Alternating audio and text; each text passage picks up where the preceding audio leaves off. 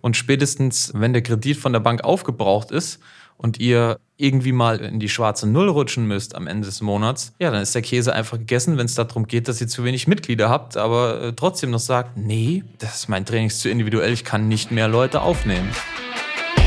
Herzlich willkommen zu einer neuen Ausgabe des Member Boost Podcast. In diesem Podcast sprechen Adam Bigon und Tim Kromat darüber, wie inhabergeführte Fitness-, EMS-Studios und CrossFit-Boxen es schaffen, übers Internet mehr Probetrainings zu bekommen, diese in zahlende Mitglieder zu verwandeln und die vielen Fehler, die wir selbst dabei auf dem Weg begangen haben. Viel Spaß! So, herzlich willkommen zurück zum Member Boost Podcast und heute mit einer Folge, die heißt Der wahre Grund, warum du keine Neumitglieder gewinnst. Und äh, dazu haben wir uns ein paar Gedanken gemacht und die Antwort ist vergleichsweise einfach. Wir schauen aber erstmal drauf, was wir immer so zu hören bekommen, wenn es darum geht, einfach mal die Box, das Studio und so weiter wachsen zu lassen. Oder ähm, Leute bei uns anfragen und dann eigentlich was machen wollen, aber dann am Ende des Tages doch nichts machen wegen immer der gleichen Parolen. ja, da gibt's den Klassiker, ich will aber lieber langsam wachsen. Ja, weil mir, keine Ahnung, weil ich Angst habe, dass das zu schnell geht und, äh, und so weiter. Und die Community ja. kaputt geht. Und die Community kaputt geht, okay. Da frage ich mich schon mal, warum fragst du denn bei uns an? Ja, also ich meine, unser Claim ist ja klar, 30 bis 40 Probetrainings pro Monat, ohne den Leuten hinterher zu telefonieren dann kaufen die Leute am Ende nicht, weil sie sagen, ja, ich will lieber doch langsam wachsen, weil ich weiß nicht, auch die Strukturen müssen mitmachen, äh, wachsen und ach Gottchen, ja. ja. Ganz ehrlich, ja, Adam hat eine Box mit über 300 Mitgliedern. Klar, da sind auch Strukturen mitgewachsen, aber am Ende des Tages ist doch das Fitness-Business ziemlich einfach. Damit meine ich Folgendes. Du musst Anfragen gewinnen, es kommen Leute zum Probetraining rein, die schließt du ab, machst Probemonat oder eine direkte Mitgliedschaft und dann machst du mit denen Training. Also ganz ehrlich, wo ist das Problem? Ja, Genau. Dann sorgst eigentlich nur dafür, dass die Person, wie gesagt, weiterhin Spaß hat, zufrieden ist und auch Erfolge hat. Das heißt, wenn jemand Erfolge hat, wird er auch kommen. Wenn jemand Spaß hat, kommt er auch. Dafür sorgst du, ja, die soll gesund bleiben, sich gut entwickeln und dann wird sie auch weiterkommen und vor allen Dingen zufrieden sein. Und vor allem die meisten Leute, die Sport machen wollen, äh, sind wir doch mal ehrlich, 99 Prozent aller Leute haben weniger Ahnung als du. Und selbst wenn du nicht in Harvard studiert hast und ein Diplom hast als Trainer, Physio, äh, Fitnesstherapeut, ähm, dies noch, das noch, jenes, ja, die Leute werden bei dir was lernen. Oder sie werden abnehmen oder Muskeln aufbauen oder was weiß ich, ja. Man muss als Trainer für die meisten Leute, die Sport machen wollen, nur weiß Gott kein Professor sein, um denen richtig gute Ergebnisse zu erzielen. Klar, macht Sinn, dass man auf spezifische Probleme irgendwie spezifisch eingeht und so weiter und so fort, aber 80 bis 90 Prozent der Bevölkerung ja, brauchen einfach alle das Gleiche. Ob das EMS ist, CrossFit, ins Fitnessstudio, ja, die müssen einfach was machen. Und das meiste, was denen fehlt, ist einfach Verbindlichkeit. Deswegen an der Stelle würde ich es einfach nicht schwieriger machen, als das Business tatsächlich ist. Klar, gebt gutes Training, aber du solltest es nicht dafür hergeben, dass du dann gar nichts mehr machst, weil du sagst, oh Gott, oh Gott, jetzt kommt da jemand und was mache ich jetzt mit dem und so weiter und so fort. Ja, das ganze Ding ist einfach. Leute gewinnen, Leute abschließen, mit Leuten Training machen. Ja, deswegen, ich will langsam wachsen. Ob du Kurse mit zwölf Leuten machst oder 20 Leuten, das macht dann am Ende des Tages keinen riesigen Unterschied mehr. Oder Klassiker, ja, ich lebe gut von Weiterempfehlungen. Freunde der Sonne, ja, das kann halt auch nur jemand sagen, ähm, der weiß ich auch nicht. Der gar nicht weiß, ob du überhaupt wächst, das ist das Witzige, ja. Der, genau, das kann nur jemand sagen, der überhaupt keine Ahnung, Adam, von seinen Zahlen hat. Richtig, genau. Dafür müssen wir eigentlich eine richtige Folge machen. Ich hat man schon zumindest mal gemacht, dass Weiterempfehlungen wirklich gut sind. Weiterempfehlungen sind aber auch super einfach abzuschließen, aber Weiterempfehlungen sind so schwer zu kontrollieren und so schwer zu strukturieren. Ja, also A, du brauchst auch dafür einen gewissen Prozess, wenn du dich nur auf passive Weiterempfehlung verlässt, dann äh, bist du echt verlassen, ja, weil du hoffst nur drauf, dass deine Mitglieder so happy sind, dass sie sagen, yo, ich empfehle dich meiner äh, Schwester, meinen Freunden, meinen Nachbarn, meinen Bekannten weiter und ähm, die kommen dann zu dir und machen bei dir einen Vertrag. Aber Weiterempfehlung ist nicht das Standbein, was ich als hauptsächlich als Marketingkanal nutzen würde. Ja, never ever. Ich würde Weiterempfehlung immer on top nutzen, Weiterempfehlung immer auf jeden Fall äh, ja, als Marketingmaßnahme auf jeden Fall mit integrieren. Aber ich würde nicht darauf bauen, dass das das Einzige ist, worauf ich äh, mein Wachstum stelle. Ja, also ich weiß auch nicht, wer sagt, er wächst gut über Weiterempfehlung. Weiß auch nicht, der braucht vielleicht das Geld nicht, hat noch was äh, sonst auf der Schippe lebt noch von seinem Kredit, ja, keine Ahnung, wie er den bekommen hat, ohne Marketingplan. Ja, das Problem ist vor allen Dingen ganz genau über Weiterempfehlungen natürlich auch, wenn es, wenn es darum geht, zu wachsen, bei der Bank mal vorzusprechen, dann ist es immer schwierig, finde ich, nur mit Weiterempfehlungen nur als ähm, das Wachstum halt so zu erläutern, zu erklären. Ja, das heißt, wenn ich jetzt irgendwie sagen würde, ja, ich äh, wachse mal äh, mit zehn Mitgliedern, mal mit drei, mal mit 15, mal gucken, wie der Monat so ist und wie viele Leute mich weiterempfehlen, ist ja keine Stabilität da drin. Während wenn ich das Ganze halt mit einem gescheiten Marketing mache, ist das Ganze auch planbar. Ja, ich finde einfach Weiterempfehlungen sind nicht planbar. Und wenn du ein gescheites Marketing machst, das Ganze über Monate durchziehst und auch Jahre durchziehst, dann hast du ein planbares Business, planbare Zahlen, die du dann auch vorlegen kannst, wenn es darum geht, vielleicht dann doch irgendwie äh, einen Kredit zu erhalten oder halt mal bei der Bank vorzusprechen. Ja. Weiterer Klassiker, ja. Da fragen die Leute bei uns an, ja, über halt diesen Claim, 30 bis 40 Probetrainings. Und dann fragen die zum Schluss, ja, nee, das kann ich ja gar nicht abarbeiten. Wann soll ich denn die Probetrainings geben? Und da kommt bei mir im, im Kopf immer so dieses Bild, wo in so einem Western irgendwie so ein Ball durchrollt und so eine Pfeifstimme kommt. Da denke ich, what?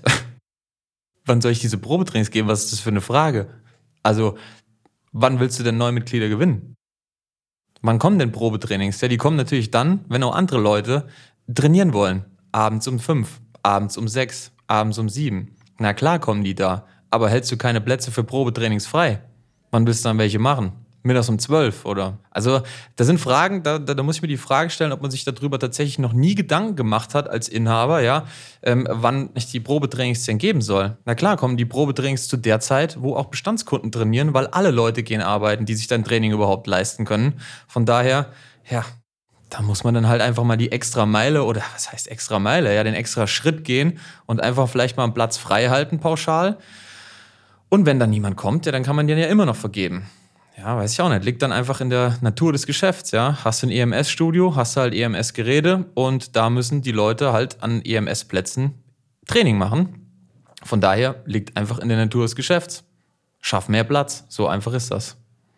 Ja, beim CrossFit Adam ist es einfacher mal ja, jemand dazu zu werfen. Das ist relativ simpel, ja, ja. Also wir halten bei uns ja zum Beispiel jetzt auch bestimmte Plätze frei. Das heißt, ich weiß ganz genau, alles klar, in einer Vorlaufzeit von circa einer Woche. Viel mehr Zeit lassen wir den Leuten auch nicht, aber in einer Vorlaufzeit von einer Woche halten wir bestimmten Stunden, bestimmten Basic-Kursen einfach Plätze frei für Leute, die sich zum Probetraining dort anmelden so ist es dann halt auch für uns immer safe, dass wir sagen, hey, zwei Plätze sind frei. Und ob am Ende des Tages dann zwölf Leute oder 14 Leute trainieren, tut dem Trainer auch nicht weh.